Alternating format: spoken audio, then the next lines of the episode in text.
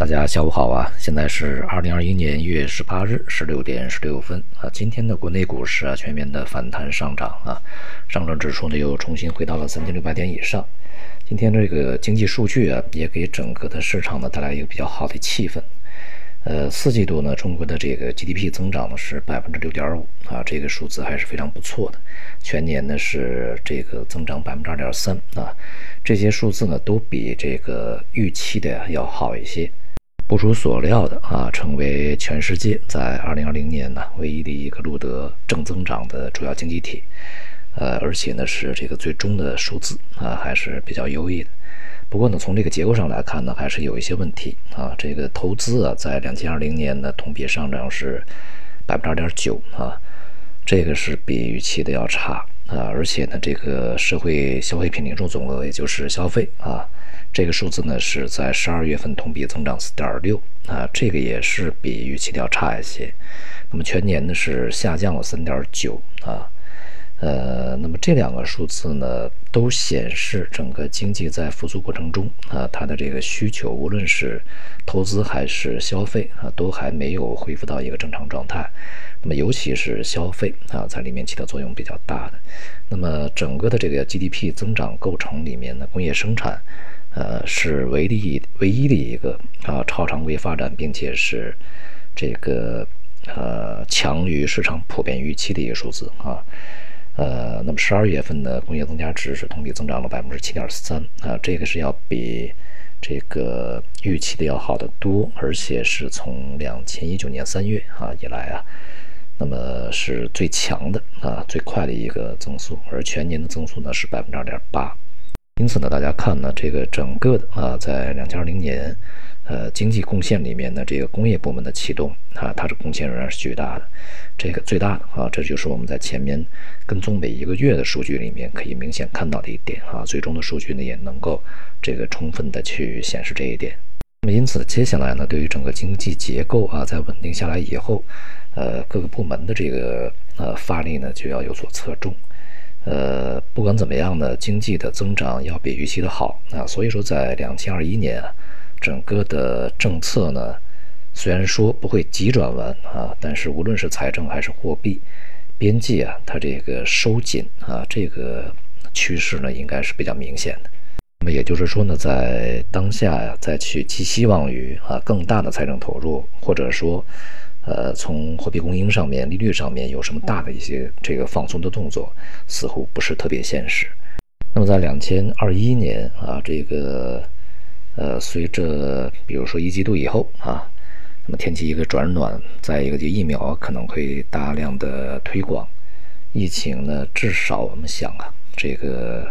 年终啊受到一个比较良好控制，也就是在全球范围内是一个比较可以预期的事情啊，所以。看一下这个消费啊，在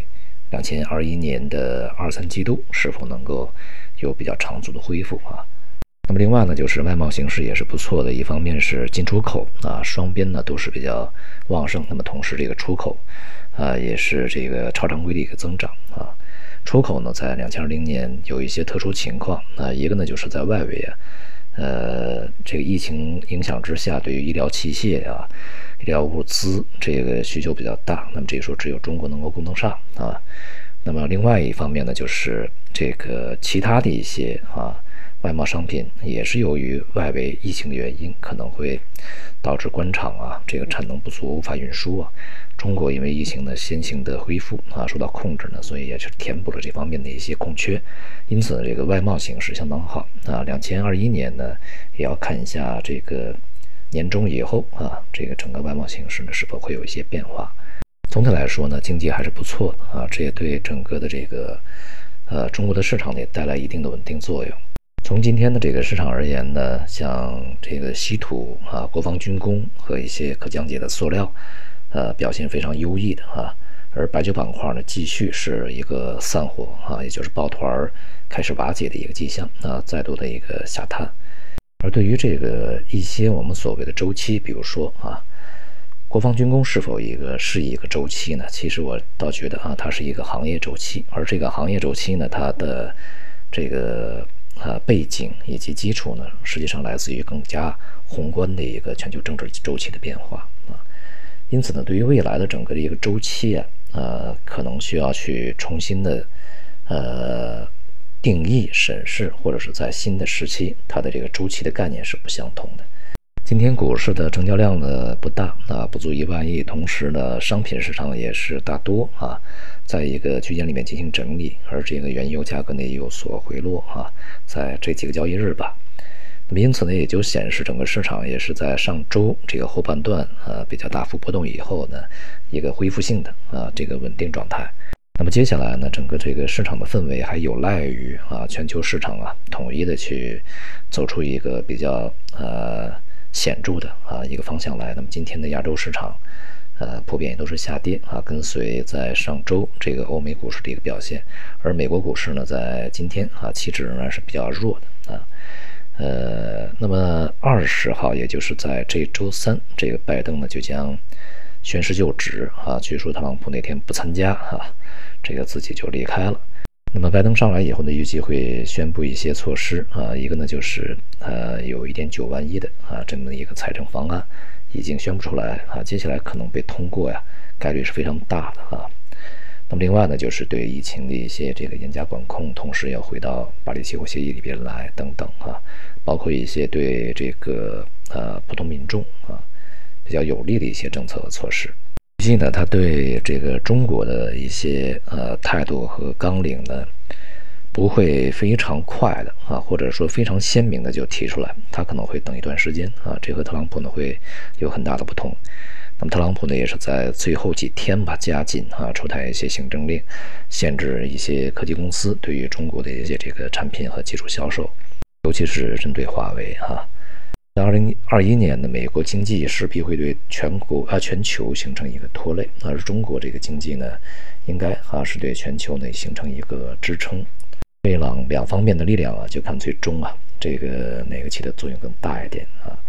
预计呢，全球经济在两千二一年会这个逐渐的回稳，但是呢会相对比较弱一点啊，比预期而言。对于中国的股市而言呢，在未来啊，这个强者呢可能是恒强，而这个强者呢也就集中在这个少数的行业和板块里面。那么有一些行业和板块呢，在近一段时间，尤其是上周到现在吧，啊，上周的下半段到现在，呃，出现了这个反弹啊，尤其是跌的时间比较长的一些行业啊板块。但是呢，只要是整个的这个大的经济的方向以及本身行业啊所处的一个周期啊。呃，行业本身的一个这个表现没有一个从基本面上的实质改变，恐怕也都是一些短期的反弹行情，而不是说这个趋势的逆转，或者说有一个非常良好的表现啊。呃，因此呢，弱者恐怕也还是很弱的啊。这点呢，也是在两千二一年呢需要重点关注，因为这个分化还会持续下去啊，并且呢，不排除啊会这个。消防和外围一些市场啊，最终走向一个比较极端的状态啊。当然，这个过程呢，还是需要若干年的一个发展啊，才会形成。因此呢，仍然啊是不建议去追一些热点啊。对于大盘而言呢，提防在当前这个水平啊，呃，随时可能会出现的一些比较大的压力。而对于一些强势的板块和行业，坚定啊，对于它的长期看好，去持有就可以。好，今天就到这里，谢谢大家。